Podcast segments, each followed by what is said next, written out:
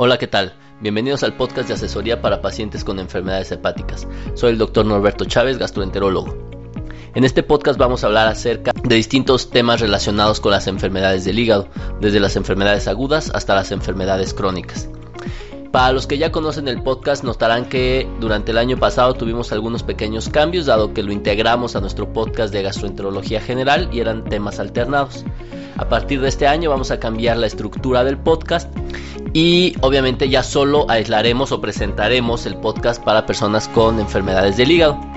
Lo programaremos cada semana, a diferencia del año pasado que lo programábamos dos veces por semana, con el objetivo de poder integrar más información en una sola emisión y de esta manera sea más interesante para ustedes. En esta ocasión el podcast hablará acerca de historias de consultorio, es decir, cosas que ocurren en el día a día de los pacientes con enfermedades hepáticas y que veo en la consulta médica.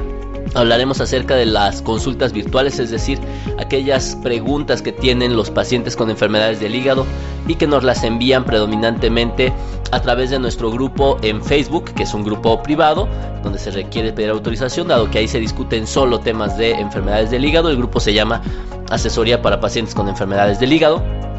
Hablaremos acerca de las noticias de Esmigastro, el portal general de gastroenterología en donde hablamos de muchas cosas y obviamente hablaremos de alguna noticia importante sobre las enfermedades del hígado y finalmente hablaremos acerca de los mitos o realidades de las enfermedades del hígado. Así que sin más les doy la bienvenida al podcast de asesoría para pacientes con enfermedades hepáticas. En esta emisión acerca de las historias de consultorio hablaremos acerca de cómo la falta de comunicación entre médico, paciente y familiares puede influir de manera buena o mala en los pacientes con enfermedades del hígado. Dentro de las consultas virtuales hablaremos acerca de una duda que nos enviaron acerca del manejo de la citis. Y en la sección de noticias de esmigastro.com hablaremos acerca de cómo las enfermedades hepáticas relacionadas al alcohol incrementan el riesgo de cáncer gástrico. Como saben, las enfermedades del hígado son muy frecuentes y reciben muy mala atención de manera general dado que no hay suficientes médicos, suficientes hepatólogos para tratar esas enfermedades además de que existe muchísima información equivocada, errónea y peligrosa para los pacientes con enfermedades del hígado. Por lo tanto, los invito a que compartan esta información, a que la comenten, a que nos envíen sus dudas. Recuerden que tenemos nuestro grupo de asesoría para pacientes con enfermedades hepáticas en Facebook, se pueden suscribir a él y automáticamente van a recibir todas las actualizaciones. Pueden darle like a nuestra página de Facebook de Y ahí pueden encontrar información sobre otras enfermedades. En Instagram también nos pueden encontrar y obviamente algo muy importante es que si les gusta el podcast, nos den su recomendación, lo compartan, si lo están escuchando en algún dispositivo Apple como su iPod, su iPhone o en la aplicación de podcast. No duden en dejarnos una buena recomendación, en escribirnos sus comentarios, lo cual nos ayuda mucho para difundir este contenido. En las historias del consultorio voy a hablar acerca de dos casos que se presentaron durante esta semana y que tienen que ver mucho y me hicieron pensar mucho sobre la importancia que tiene la relación médico-paciente y la comunicación y obviamente no solo con el paciente sino con su familia. Se trata de una paciente la cual atiendo ya prácticamente desde hace seis años, eh, debutó eh, en la consulta con una cirrosis hepática, con un sangrado de tubo digestivo alto por varices del esófago y desde entonces hemos tenido una relación muy estrecha. Esta paciente ha tenido múltiples ingresos, ha presentado múltiples complicaciones y algo que ocurrió y que es una realidad en, todo este país desafortunadamente es que ella no va a tener la posibilidad de pagar su seguro médico.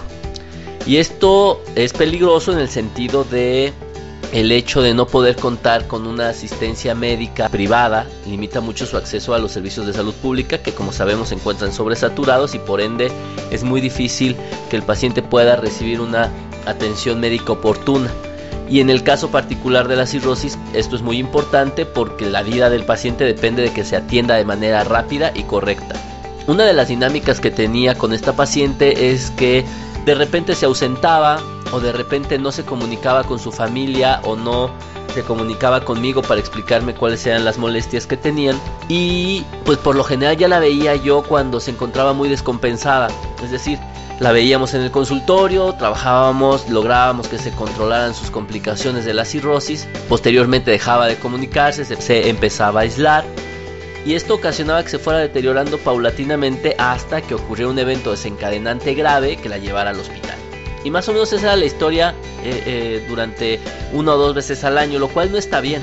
Ahora que me comenta que, bueno, no puede pagar ya su seguro de gastos médicos, pues tuvimos que diseñar una estrategia mucho más adecuada para esta paciente. Es decir, tenemos que mantener una estrecha comunicación, ella con su familia, su familia conmigo y yo con la paciente, con el objetivo de poder detectar las pequeñas alteraciones en su estado de salud que me permitan atenderla de manera más rápida. Evitemos en la medida de lo posible que se descompense y que tenga que acudir al hospital en una situación de urgencia o en una situación complicada y que obviamente ahora que no tiene la posibilidad de cubrirlo a través de un seguro de gastos médicos, pues nuestro objetivo además de cuidar su salud va a ser evitar en la medida de lo posible que ella se hospitalice o que ella tenga descompensaciones. Es evidente que no podemos quitar ese riesgo al 100%, pero es muy importante tratar de evitarlo en la medida de lo posible. Y esto solo puede ocurrir de dos maneras y fueron la, manera en que se la plantea esta paciente. Una de ellas es, ella toma un compromiso real y nos comunica todo lo que ocurre, es decir, a través de su familia o directamente conmigo o con mi equipo de médico, o hacemos que las consultas médicas sean más frecuentes. Es decir, es la única manera en que nos obligamos a vernos, platicamos de las problemáticas que presenta y de esta manera podemos detectar tempranamente las situaciones que ponen en riesgo su salud. Es decir, si el paciente y su familia y el médico cooperan, podemos lograr un muy buen equipo y no tenemos que tener una asistencia médica constante, continua, de gran desgaste. Pero en pacientes en donde esto no ocurre, pues vamos a tener que buscar los mecanismos a través de los cuales logremos que el paciente y su familia nos comuniquemos adecuadamente y obviamente todo esto lo buscamos con el objetivo de que el paciente tenga una mejor calidad de vida, menos complicaciones y se hospitalice la menor cantidad de veces posible. Así que bueno, espero que esta estrategia funcione con esta paciente. Ya les contaré posteriormente si es que hubo alguna buena respuesta. Y obviamente los invito a que si ustedes tienen un problema hepático, tengan una buena comunicación con su médico, tengan una buena comunicación con sus familiares, muchas veces con la finalidad de, entre comillas, no molestar, no decimos lo que está ocurriendo y eso suele retrasar los diagnósticos y tarde o temprano el paciente se descompensa. Así que el consejo y la enseñanza que aprendí a través de esta historia del consultorio es que la comunicación es igual de importante que un seguro, que las medicinas, pero si no lo hacemos de manera correcta puede ser deleterio para el paciente. Ahora, en las consultas virtuales me voy a permitir leer el mensaje que nos enviaron a través de nuestras redes sociales. Nuevamente los invito a que comenten, a que se suscriban. Me pueden encontrar en Instagram como doctor.norberto Chávez Tapia. Nos pueden encontrar en Pinterest como es mi gastro. Nos pueden encontrar en Facebook en el grupo de asesoría para pacientes con enfermedades hepáticas. Es decir, nos podemos comunicar de distintas maneras. Y no olviden que también tenemos un canal de YouTube. Uno específico para enfermedades hepáticas y del hígado. Y otro para las enfermedades gastrointestinales. Me ubican como Norberto Chávez y ahí podrán encontrar cerca de 200 videos, los cuales les pueden ser de mucha utilidad. Pues en una de estas redes sociales me enviaron un mensaje que me voy a permitir leer. Buen día doctor, muy bueno el video, es decir, hablaba acerca de alguno de nuestros videos en el canal de YouTube. Mis dudas son, ¿por qué es tan recomendable que un diurético, hablábamos acerca de los diuréticos, lo ingieran las personas con asitis crónica? ¿Tiene algún efecto secundario? ¿Y cuánto es la cantidad de agua mínima que tiene que tomar? Y si esto le ayudaría a contrarrestar los síntomas de la enfermedad, es decir, agua en los pulmones, pies hinchados, etc. Y obviamente, ¿dónde lo puedo conseguir? Esto es relacionado a uno de los videos que tenemos sobre los diuréticos, ya sea la espironolactona o la furosemida. Lo primero que hay que saber es que una de las complicaciones de las enfermedades del hígado es la retención de líquidos. Esto se debe a que nuestro hígado deja de producir una proteína que se llama albúmina y digamos que la albúmina es como un imán para el agua, es decir, mantiene el agua dentro de nuestros vasos sanguíneos. En las personas con cirrosis hepática, esta albúmina se produce menos, por ende el agua que se encuentra dentro de nuestros vasos sanguíneos, de nuestras venas, de nuestras arterias, comienza a fugar. Es decir, se puede ir a los pies, por eso los pacientes con cirrosis pueden tener pies hinchados. Se puede ir al abdomen y es lo que se llama asitis, es agua dentro del abdomen, la cual se puede complicar, se puede infectar, puede ocasionar otros problemas. Y en algunos pacientes esta agua se puede ir a los pulmones, se llama hidrotórax hepático. El manejo, obviamente, pues primero es tratar de ver cuál es la enfermedad hepática y en la medida de lo posible evitar lo que lo esté causando. Es decir, si es alcohol, pues evitar el alcohol. Si es la obesidad, pues controlar el peso corporal. Si es un virus, tratar de quitarlo, etc. Lo segundo es la restricción de líquidos y de sal. Y esto es un tema muy controversial. Los estudios que no son de muy buena calidad dicen que hay que quitarles el agua y la sal, lo cual es contraproducente. Una, porque el paciente se está deshidratando. Y dos, porque al paciente que le quitamos la sal, la comida se le vuelve insípida, deja de comer, se desnutre, se produce menos albúmina y esto incrementa la citis, es decir, se hace un círculo vicioso. Por lo tanto, lo que sí se recomienda es que los líquidos no deben de superar entre 1.5 a 2 litros al día. Tampoco es bueno que el paciente tome demasiados líquidos porque obviamente pues si damos más líquidos más se van a fugar. La idea de dar diuréticos es obtener algo que llamamos balance negativo y es como una cuenta de banco. Cuánto entra y cuánto sale y cuánto se queda en el banco. Pensemos que nuestro cuerpo es el banco, cuánta agua entra es lo que cuenta, cuánta agua sale es lo que gastamos y obviamente si nosotros gastamos más de lo que entra, nuestra cuenta va a ser negativa, es decir, vamos a perder agua en este caso. Y eso es lo que se busca con los diuréticos, que en el balance cotidiano el paciente pierda agua, porque solo así va a bajar el volumen del abdomen, el volumen de las piernas y en los casos de agua en los pulmones de hidrotórax pues va a bajar el agua. Lo que se recomienda es que si el paciente no tiene hinchazón de pies, es decir, solo tiene agua en el abdomen o agua en los pulmones, la mejor manera de saber si están funcionando bien o no los diuréticos es que se pese diario. Al pesarse diario va a determinar cuánto peso gana o cuánto peso pierde.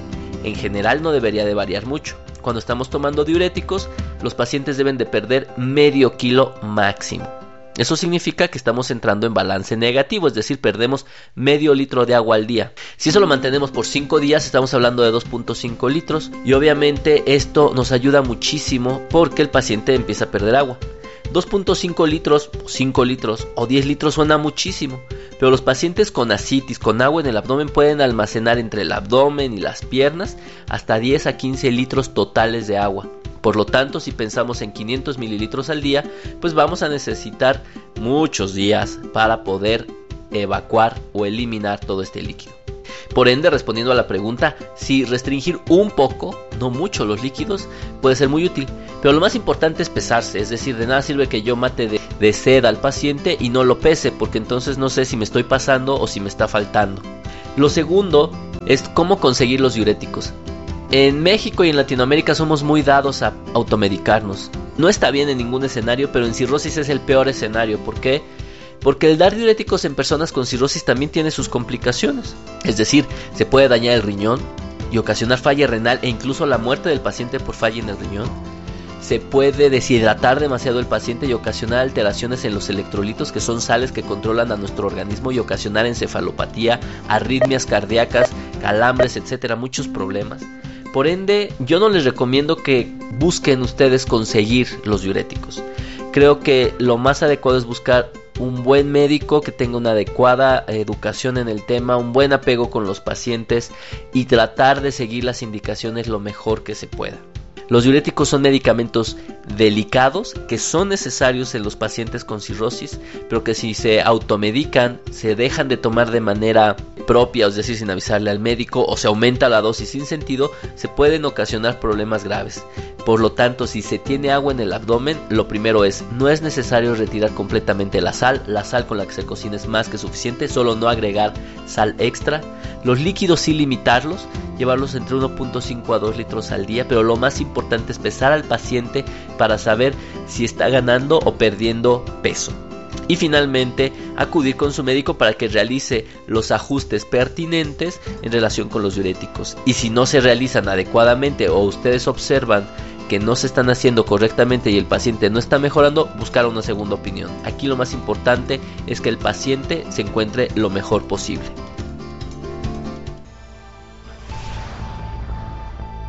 Bien, en la sección de noticias de esmigastro.com seleccioné una noticia que es muy importante porque habla acerca de la relación que existe entre las enfermedades hepáticas por alcohol y el cáncer gástrico.